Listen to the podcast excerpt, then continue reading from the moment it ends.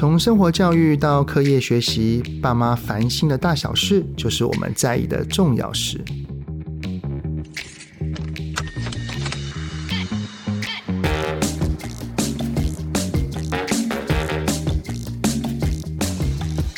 欢迎收听亲子天下的节目《爸妈烦什么》，我是主持人亲职教育讲师魏伟志泽爸。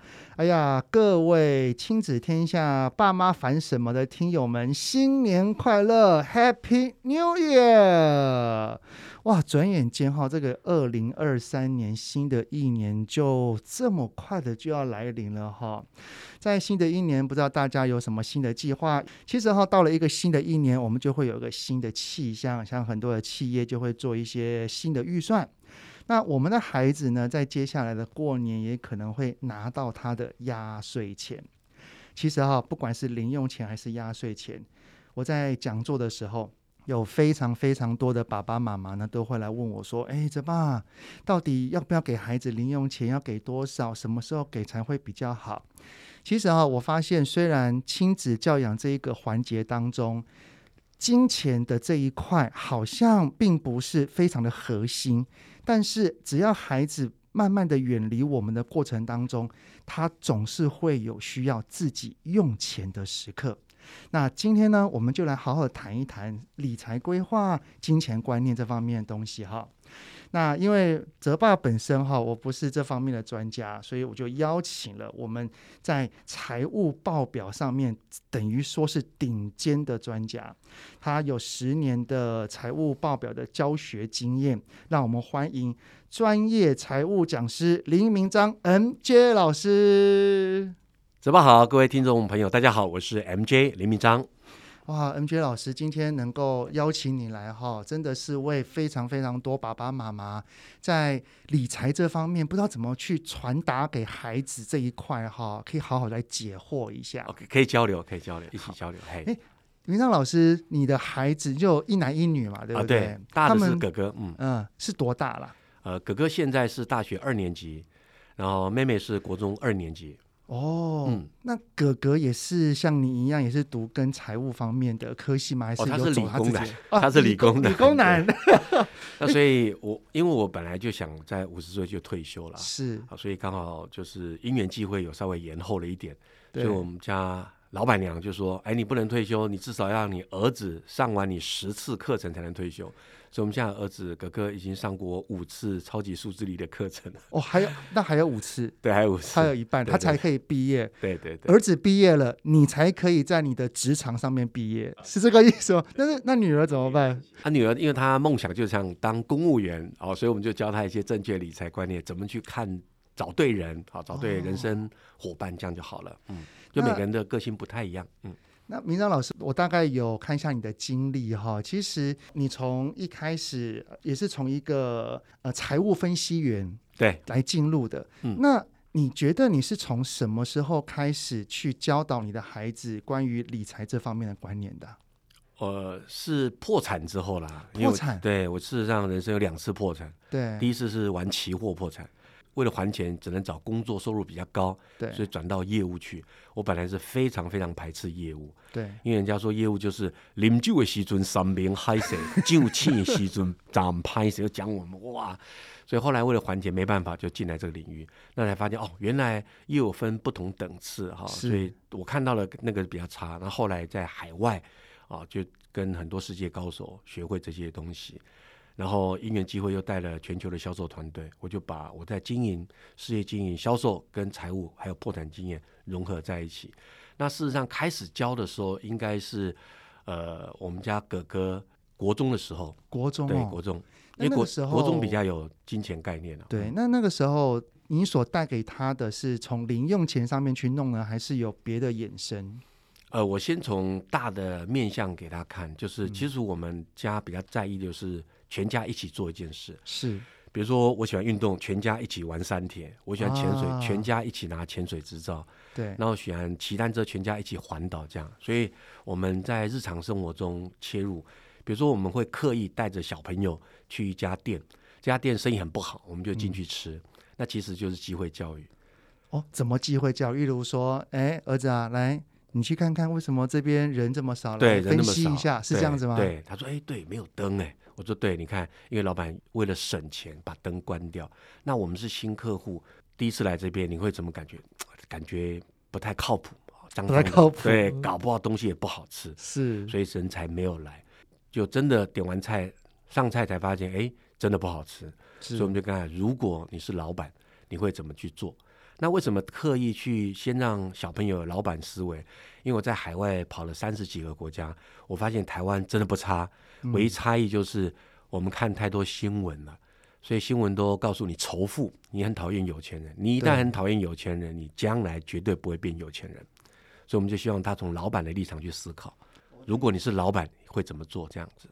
等于是明章老师刚听起来哈，感觉上第一个你非常非常重视家庭生活啊，是，然后你也很注重跟孩子的交流，对，而孩子的交流并不是单方面的在灌输，对，要双方双向，就是说儿子啊，你看了你要怎么花，你要怎么用，你要你要怎么去省，你要怎么存，你反而是用生活教育嗯。来带入给孩子，嗯、对，那在你的印象当中啊。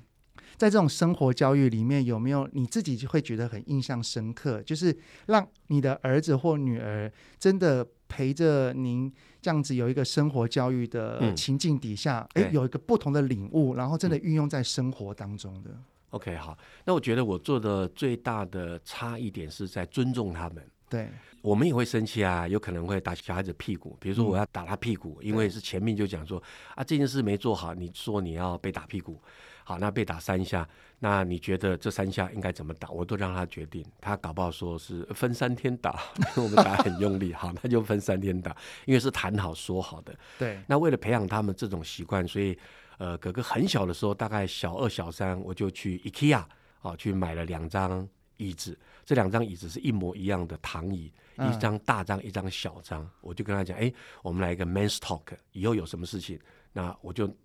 倒一杯 whisky，你就喝饮料，把门关上，然后讲一些哦，不管是理财啦，或者生活上的一些争执，哦，然后他就觉得哎，蛮受尊重的。因为我讲完之后，国小二年级哦，国小二年级的时候，嗯、那个如果在幼儿园的时候，是不是他的饮料要换成牛奶？对，幼儿园还没有办法，幼儿园只是呃，我们都会让他说话，就比如说我们讲完骂完，我就问他说啊，你觉得这样做对不对？为什么对？为什么不对？让他表达。对，那你如果不喜欢，没关系。那轮爸爸当成你的儿子，那你会怎么处理？对，所以一直让他有独立思考能力。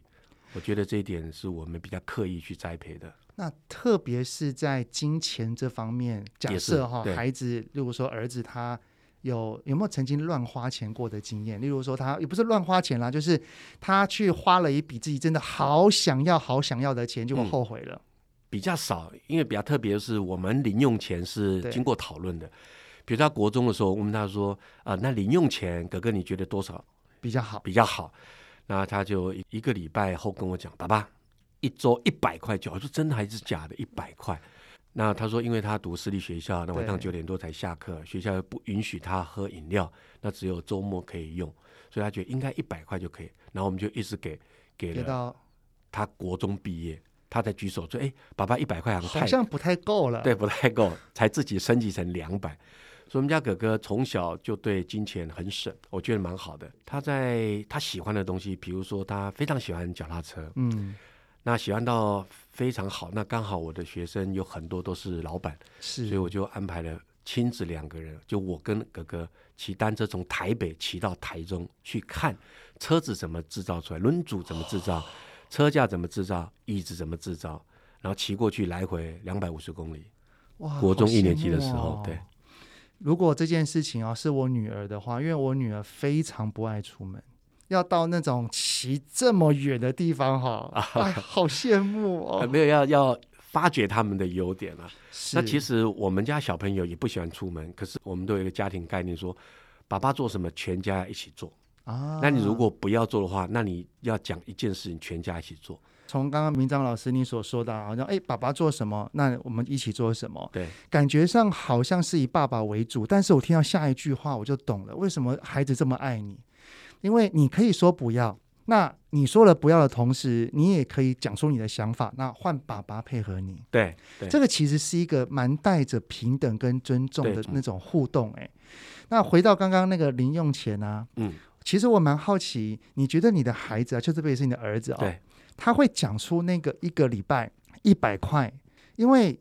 一个礼拜一百块，他其实是经过深思熟虑的，嗯、就是他想过，他从早上到晚上到回家，他到底可能哪些地方需要用钱？没错，其实面对一个孩子而言，这个思维是不容易，特别是国中的孩子。对，那你觉得，呃，是什么样的因缘际会？例如说，从小学、幼儿园，什么样的一个互动或者是引导的方式？让孩子有这样子的思维，因为我相信，如果没有前面的功夫哦，很多的孩子到这个时候说：“哎呦，爸爸，你说我开对不对？”嗯，那他就听听看同学，对哇，你你一个礼拜四百块，哇，你一个月有五千块哦。好，那爸爸我要两千，就是他是从这样子的方式去找到中间值，嗯、他并不是深思熟虑的去想到他的日常生活的花费耶。对。呃，我觉得最主要是我们一直都有教育小朋友说，嗯、爸爸妈妈很开明，你可以为自己做决定，但一旦决定之后，你要负责任。我举个例子，国小一年级的时候，刚好去报道，好，新生报道一马上就可以下课了。对，那当然门口就看到人家在卖国语日报，啊，然后说哇，这个国语日报好棒，他想要，因为他同学都有。我我，我们那个学校的外面也都有好多人，我记得好像是一万多块。我就跟他讲说一万多块，可他对钱没有概念。对，然后我就说一万多个很多，那我就站在他的立场，好，就是讲给他听，因为他当时是非常喜欢战斗陀螺，战斗陀螺一颗大概五百到一千，我就要说这等于三十颗战斗陀螺，这么多，他就有概念了，因为他的价值尺度是以当时他喜欢玩的东西。对，哇，三十颗战斗陀螺，我说对啊，这么多哎，你想一下。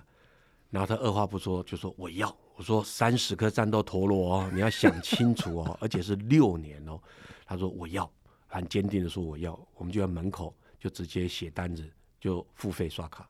然后第一个礼拜他很快乐，嗯、哇，国语日报来，第二个礼拜又来，第三个礼拜怎么又来了国语日报？我说你不要紧张，还有六年哈，你才刚开始，好，所以你要慢慢享受你决策造成的影响。那他之后如果说我不要看了，没有，他就是要看，因为他他自己下的决定。啊、所以有一天我们也忘记，因为一直在创业或者是在经营事业。对，好，那有一天他在书房里读书，就是哇哦，大叫一声，真是太棒了！我说怎么了？他说《国语日报》最后一期终于看完了，所以 他终于扛，对，终于扛够六年。所以我觉得这件事情他印象很深刻，因为他做了决定，他扛下来，扛了六年，为自己的决定负责。对。哇，这个爸爸妈妈的意志要很坚定，而且情绪的耐心要够哦。对，所以另外一半很重要啦。所以我们做什么事情都要讨论好。对，不过我你知道，其实明章老师你刚讲这个东西，我我也回想到有一次，我记得好像也是有我女儿她想要买一个玩具，然后那个买玩具好像有几百块。对、嗯，那时候她才幼儿园。嗯。然后当时他就说我要买，然后我就看这个这个价钱，我就说，哎，这个好像三四百块吧，嗯、这个有点贵。然后他就说我不管，这不贵，这不贵。然后我真的就像明章老师你刚刚所讲的，然后因为他当时会喝那个养乐多，对一瓶十块钱那样子哦。嗯、然后我就跟他讲说，你这个玩具啊，可以买养乐多买四十次。嗯、对，他就哦。这么多，他就突然有概念了。对，很棒。我我我当时会有这样子的想法，其实我是沉思于那个 Apple 的创办人贾博士。贾博士他，我觉得他很厉害的地方就是他的简报。对，他简报，他当时拿出 iPad 的时候，他讲的不是说，来，我这台 iPad 里面有几 G 几 G，对，不是，他是说我里面可以装多少首歌。歌嗯，我觉得就是这种概念，没错。用孩子能够理解的单位去跟他分析，跟跟他分享，对这个价钱对他而言才会有重量。嗯、是没错。哦，所以明章老师，你等于是从小就从很多的日常生活当中去建立价钱，而且你真的要买，如果我们负担得起，嗯、我们也会买，但是你要负责。是。难怪。泽爸，您刚才讲到那个姐姐的故事，我想到哥哥小时候幼稚园也喜欢买钢弹或者什么玩具，嗯、他就在百货公司大哭大闹，说不能买，对，他就大哭大闹，我们就走了。嗯，他还是大哭大闹，所以我们觉得很丢脸。就把然后我们刻意在礼拜一请假，带他再一次去百货公司。嗯，因为礼拜一人比较少，他大哭大闹，我们就慢慢看。旁人少。对，他就哭哭了一个小时，我们都没理他，他才知道有些事情是不能强求的。嗯、哦，就让他知道说，哎，有些是你想要的欲望，不是你真正需要。因为这钢弹很棒，可是你才幼稚园，不需要这么多钢弹。就是让孩子在日常生活当中的想要，然后慢慢变成了失落，然后变成说，原来并不是我。一直要我就可以拥有的东西，这个很重要。你看现在社会这么多，嗯、哦，妈宝就是因为因为大家都忙嘛，所以对小朋友有愧疚感。对，所以你要什么我就给你什么，给你什么。所以他要酒就觉得我要我开口你就应该给你，如果没有给，就用情绪，对，情绪勒索很不好。那其实这一个哈，也跟我们这一代哈，慢慢的基本生活的富裕也有点关系啊。是在我们的上一代，其实你要一点东西都是很珍贵的，超级难的啊。对，像现在假设一个冰淇淋二十五块、三十五块，它掉了，基本上一定哭。哭完之后，爸爸妈妈立刻说：“好了，不要哭，我再买一个给你。”就是他的那一种，对，我们以前钓是会捡起来，然后把它对，就是把把那个上面那一层能 能吃多少算多少，肯定会有这种感觉哈。没错，所以这个需要跟想要在日常生活当中，明章老师你是怎么传递给你的孩子知道的啊？呃，需要我们就跟他讲，他就是世间的一些基本的粮食，比如说你食衣住行我基本的。那想要就是你的精神粮食，你可以想要很多东西，嗯，但是。你目前能力还不够，就应该忍住。嗯，那我也是透过这样一个机会教育，像哥哥，因为后来喜欢骑单车，那单车很贵，动不动都是几十万。哦，那个恐怖哦。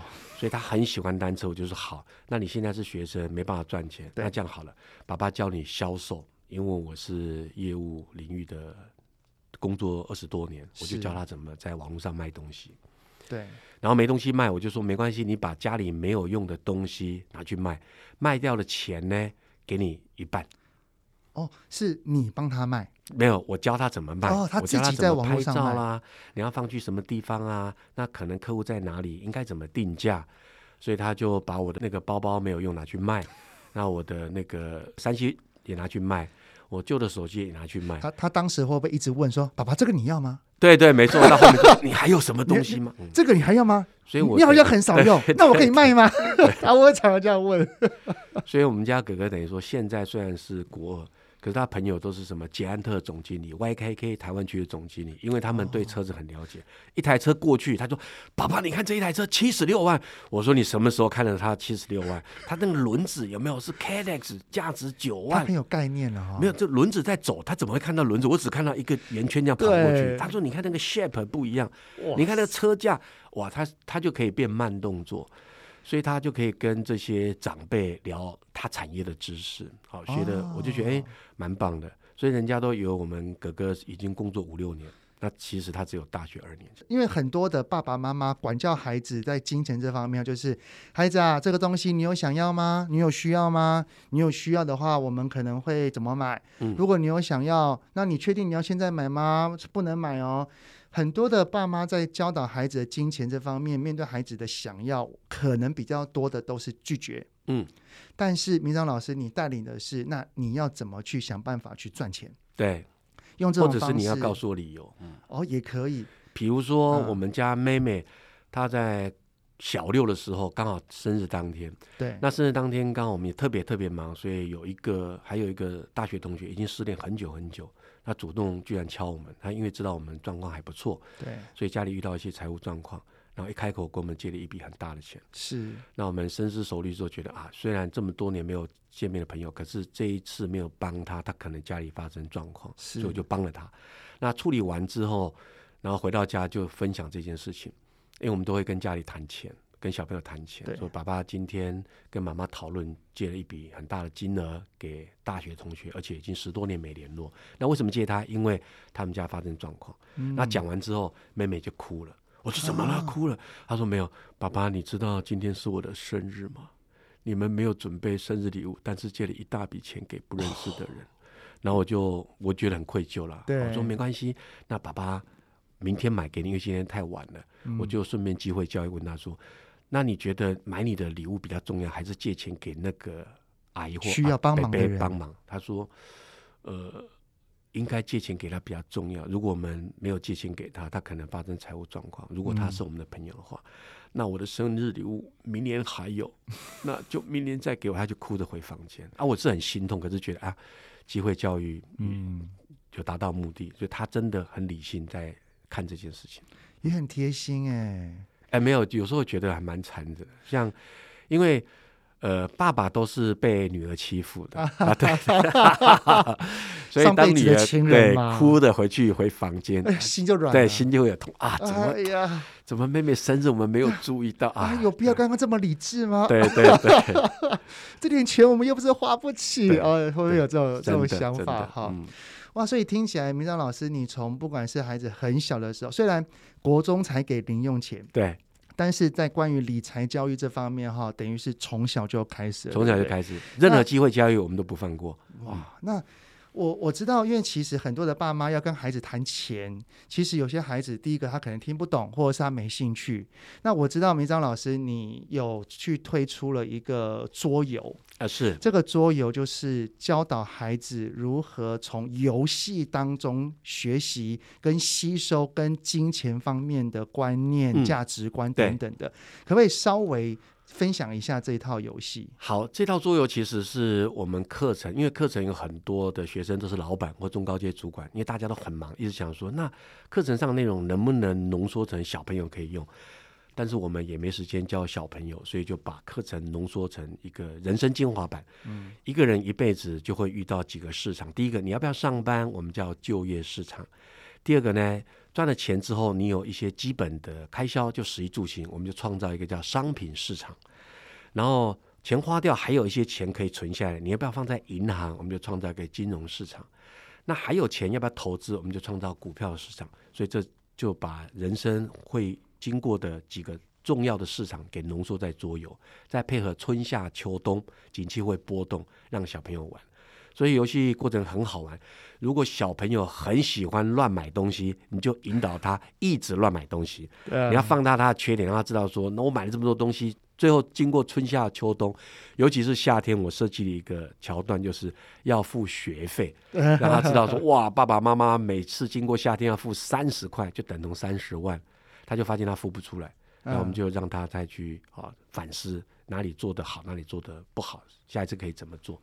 比如说小朋友很喜欢呃借钱，我们你就可以引导小朋友决策的时候，人生决策的时候，就一直借钱，一直借钱，一直借钱，然后买你想要任何东西，因为是零风险，所以你在过程中可以看到他很快经过两年春夏秋冬两次就会破产，没钱了，对，然后你还要缴利息，对，因为。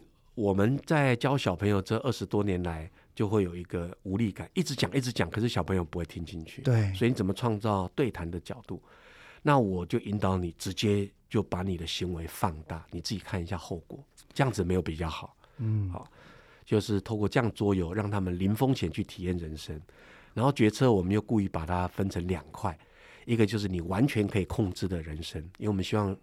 每个小朋友都是自己的人生 CEO，对，你把他当做人生当做公司来经营，这样就可以。所以有个五张卡是可以控的。哪五张啊？就是你要不要上班啊？就是就业市场。然后你要不要买东西卖东西？商品市场。然后你要不要存钱？然后领钱出来？金融市场。哎，要不要去银行借钱？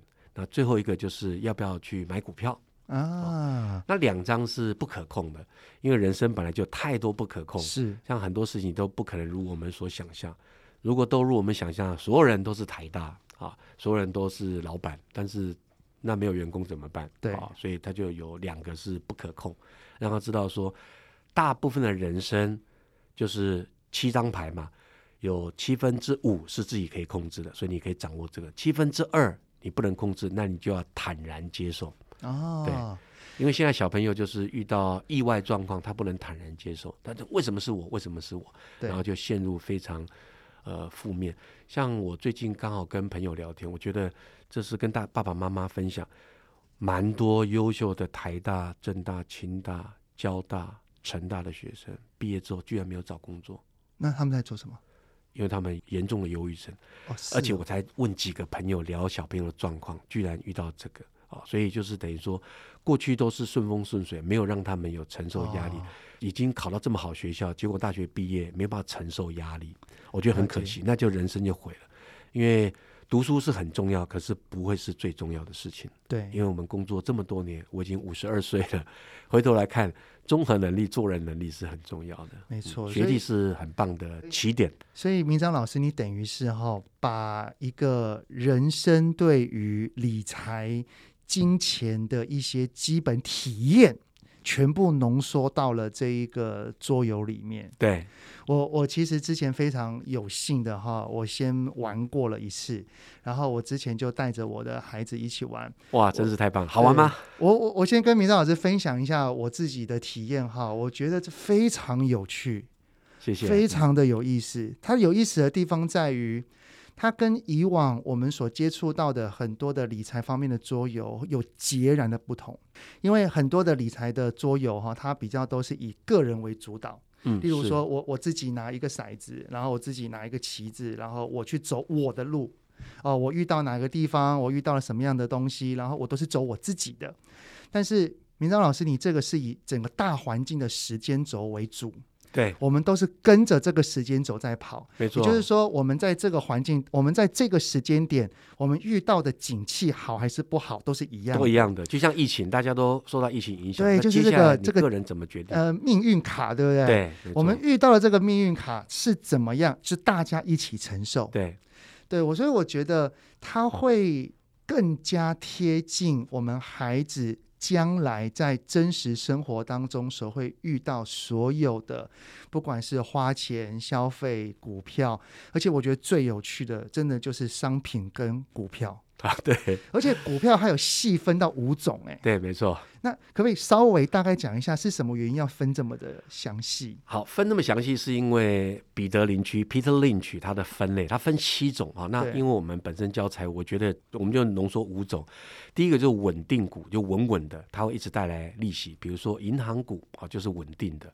或者是中华电信这种稳定股，嗯，那再来一个就是科技股，因为大家都向往科技嘛，啊，像啊苹果电脑就是属于这种科技股。那还有一个热门股，现在很流行的，比如说前一阵子大家都很流行啊，钢铁王、航海王、币圈、虚拟币这些，或者是电动车特斯拉啊，热门股。对，再来一个就是那个转机股。就是公司很不好，但它有可能因为某一个人投资，它就会起来。还有一个景气波动的景气股，这五个。那设计这五个原因是希望让小朋友体验投资，在投资的过程中，你会发现上上下下，事实上你是没办法控制市场的。嗯，就像呃，巴菲特讲，没有一个地球人可以预测股市走向。所以你就坦然接受。那我们让他体验这种五种股票之后，再引导他，其实最好的财富自由之路就是买 ETF，越简单的 ETF 就好。那概念很简单，我们在课程会跟大家分享，就是说，因为所有的上市贵公司的老板都希望事业越来越大，可以传承百年，所以股市就会越来越好。那这是一个财富自由之路。嗯。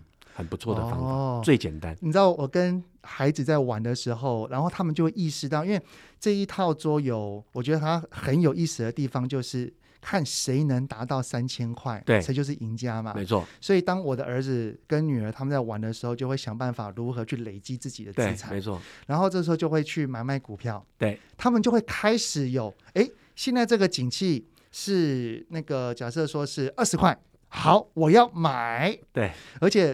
当然啦，也是有上限的，没错，一次只能买三张嘛。对，我要买，像我儿子他就会看说，哦，原来到那个点的时候，那一排比较股价比较高。对，在秋天的时候，对，我很厉害，我就是故意设计让他观察整个周边生活环境的变化。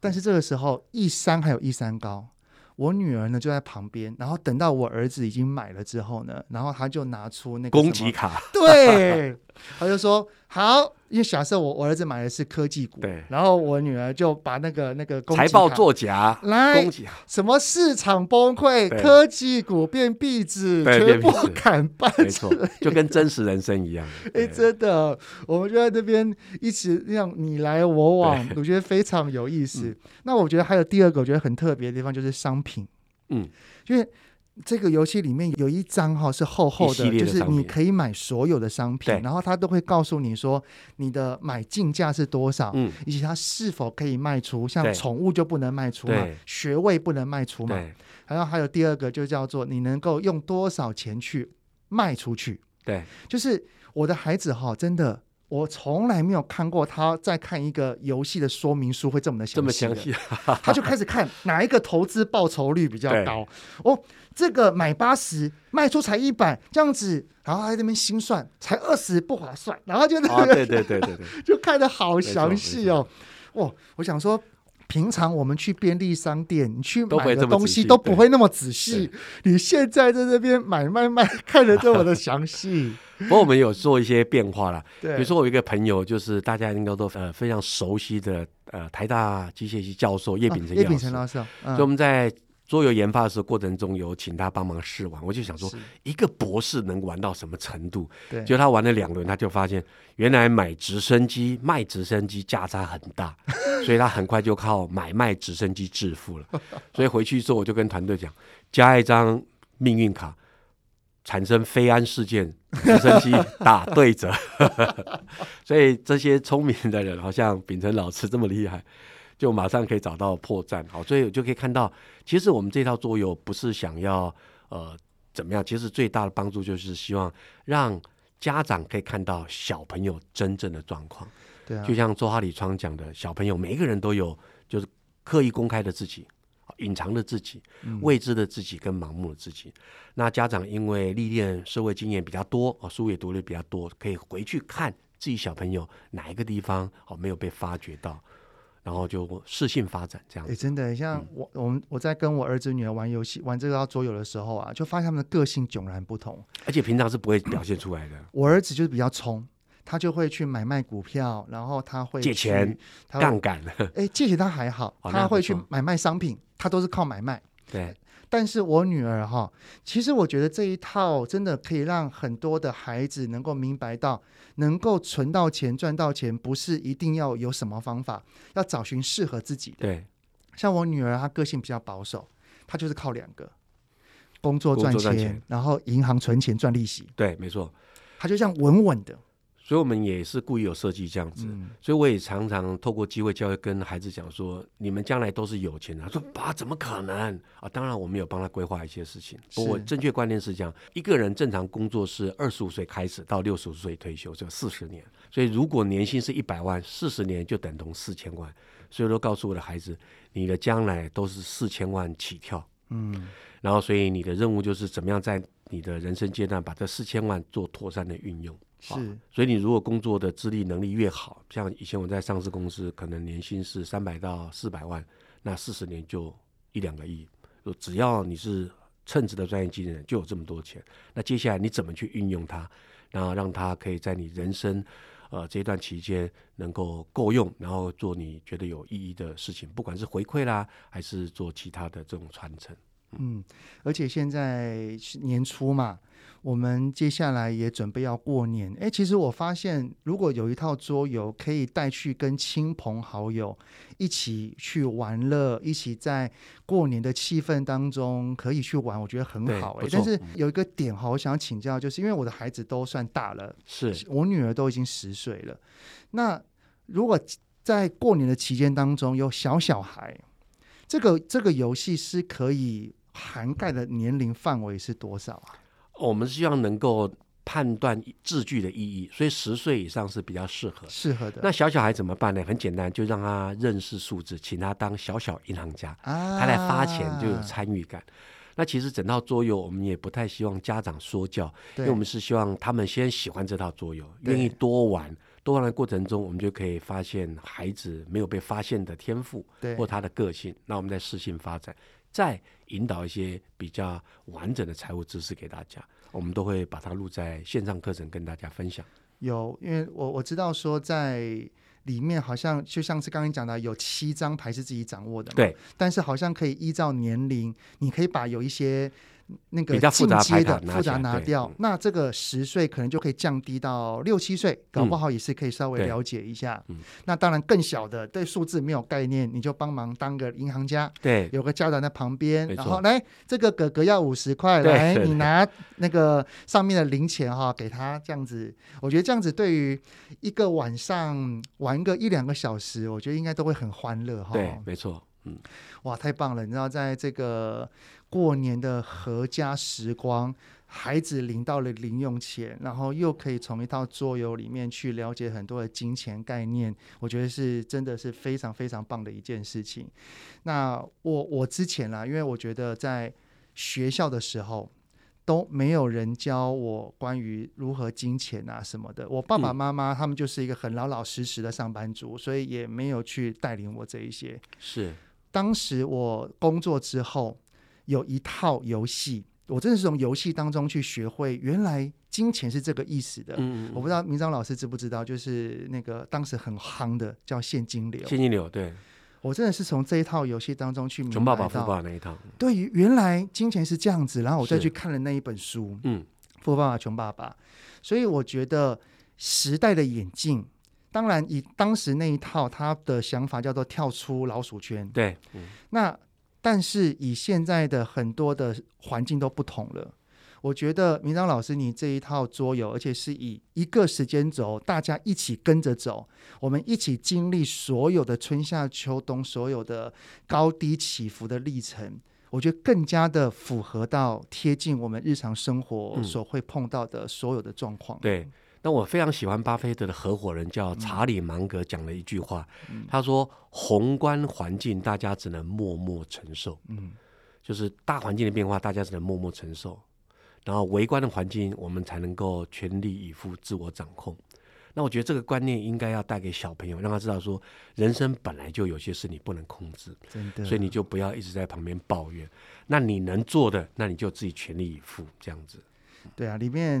我真的觉得明章老师，您把两个东西放进去，真的是超棒的，就是环境趋势跟突发状况。嗯，因为孩子通常都是在爸妈的羽翼底下保护的很好，对，对于这一些环境啊、突发状况，他反而应变能力是还没有学会一些经验。是。在游戏当中，先他让他有认知，对，哦，知道原来事情不会照着我的想象走，真的，啊，我觉得超棒的，而且小朋友学习能力超级棒。那我们在正式量产前，总共有一千五百人次的试玩，是我就看过有八岁、九岁小朋友，马上就知道，哇，原来有意外事件，我要赶快先买保险。哇，原来跟个哥哥姐姐玩投机股好像蛮危险，他就转成稳定股。哇，里面都有。原来你们这样子乱玩，我们不如专注本业，好好上班赚钱，然后读书，然后也是能够致富啊。所以他们反应很快，我觉得挺好的，而且学习能力很好。真的。哇，那那个这一套桌游，明章老师所研究，然后还有一千五百多个人的试玩，然后不断的改进跟演进。那各位家长们，如果你们有兴趣的话，我们会都会放在这个资讯栏里面哈。好，那最后啊，想要去请教明章老师说。那因为我们跟孩子要谈理财是件非常非常重要的一件事情，嗯、特别是让孩子，特像你的儿子现在已经大学了嘛？对。那你自己觉得说啊，我们现在从小从生活机会教育，然后给予他零用钱，让他自己去尝试这个历程当中，嗯、到了现在孩子已经升大学了，你觉得他在运用金钱上面，我们所看到就是很不一样的地方是什么？嗯，说我们家哥哥吗？对对对对对。呃，我们家哥哥他会觉得，任何事情没有办法满足他原来的效果，或者是一块钱花出去、嗯、没有办法创造两块或三块，他就比较省。嗯。除了自己喜欢的脚踏车之外，嗯。所以他对于吃蛮随便的啊。他对于买车子方面的材料非常斤斤计较，非常用心。嗯、一个椅垫两万块，他会愿意买。因为他觉得坐起来舒适，因为他们通常一骑车就是两百公里、一百公里，对，一出门啊，所以他就知道钱要花在刀口上，而且是对他有兴趣或者是对他人生有意义的地方。那其他的东西他就愿意省下来，我觉得蛮好，就是他不会全面都用最好的，嗯，他会有些东西有所取舍，有些取舍。因为我一直告诉他就是这样。那还有一个比较特别，就是我们一直创造一个场景，用他听得懂的话来讨论财商。比如说，呃，严凯泰先生突然离世，嗯、那我就想，哇，这么优秀的前辈，太太大我几岁而已，这么突然就离世了。那我就想说，我一生在江湖上行走这么多年，海外飞行三十几国的这种经验，怎么传给儿子？万一发生什么事怎么办？我就拉着儿子说，来，每天陪我跑步，晚上刚好那一天晚上下大雨。嗯，因为跑完步我们就可以聊天。对，那我就想把一些经验传给他。刚好那天下雨，我就跟他讲：“哎，哥哥，你有没有发现下雨？那我们继续跑没关系。跑完呢，我就说，我爸爸看到一篇文章啊，就统计全世界得到乐透得奖的得主，平均七年花光光。他说怎么会这么多钱呢？几百亿耶，几十亿，怎么可能？嗯，说对，因为现在下雨。假设现在天上下的是黄金雨，你能够捞多少？”他说：“用手捞，那只能捞几两，所以你能够拿钢杯，那就是钢杯的财富；如果拿脸盆，就是脸盆的财富；如果你变成一条河川，你就河川这么大的财富。所以这个容器就叫思维，嗯，就是一个对的财务思维。你怎么样用对的思维，你才能容下这些钱？那以前没有钱或者是比较辛苦的人拿到乐透，他的思维只能够掌控一两百万，所以突然到二三十亿给他，他就会溢出来，就像我们。”把水库的水倒到缸杯里面，缸杯是盛不出来。对，所以透过这样的机会教育，不断的让他有一些哦自己演化、进化，然后不断的独立思考能力。其实，明章老师，你等于会在日常生活当中跟孩子分享很多你对于金钱的观点。对。不过，其实这也表示说，您跟孩子之间的关系非常好的。要不然的话，很多像青少年哈啊，对，哎，走去跑步，我不要。我为什么要跟你去？哦、对，非常非常多。这个这个要从小就开始练习。是啊，是啊，是啊。那我常常跟我们的小孩说，家是我们最重要。其实我们是队友，嗯、就你是我的队友，人生队友啊，妈妈也是我人生队友，哥哥跟姐姐你们也是人生队友，要互相扶持。那你们自己就是你们自己人生的队长。嗯，那你是。内心有很多种不同的你，你会暴怒的你，你会快乐的你，你有爱心的你，跟你有不同的面相，那你就要掌控这些不同的你自己。所以你是队长，你要照顾好你自己。这些冲动的时候，你可不可以叫冲动那一面慢一点，不要这么冲动？哦，那你很小心那一面，你可不可以叫勇敢一点，往前走一点？现在刚好在十字路口，我应该往右走，就往右走，大步迈前，类似这样。哇，对，明章老师，你也是你的孩子的心灵导师啊！啊，就是队友，队友。像我们家妹妹从来不问我。他说：“我不要问你，哦、我要问哥哥。”对，我，对他来讲就是中年大叔，就是爸爸又要跟我讲一些东西了。对对，对，对，对，但是哥哥就还蛮乐意听的哦。哇，真棒！哇，非常感谢今天明章老师的莅临哦，让我们从中能够知道很多如何跟孩子谈金钱，如何谈一些理财的观念。那当然更棒的是，今天知道明章老师有带来一个桌游。是，那这套桌游呢？有兴趣的家长们呢，都可以参考由林明章老师所研发设计的小富翁大赢家。现在这个产品，这个桌游正在募资期间哦，而且是优于六五折。而这个产品呢，是实体的桌游商品以及影音课程。现在只要输入专属的折扣码 “M E W 一三零零，还可以再折三百元哦。详细的介绍都欢迎，请看资讯栏。那，亲子天下 Podcast 周一到周六谈教育、聊生活，开启美好新关系。欢迎订阅收听 Apple Podcast 跟 Spotify，给我们五星赞一下。也欢迎在许愿池留言，告诉我们爸爸妈妈你们在烦什么哦。我们下次见喽，谢谢明章老师，谢谢泽爸，谢谢大家。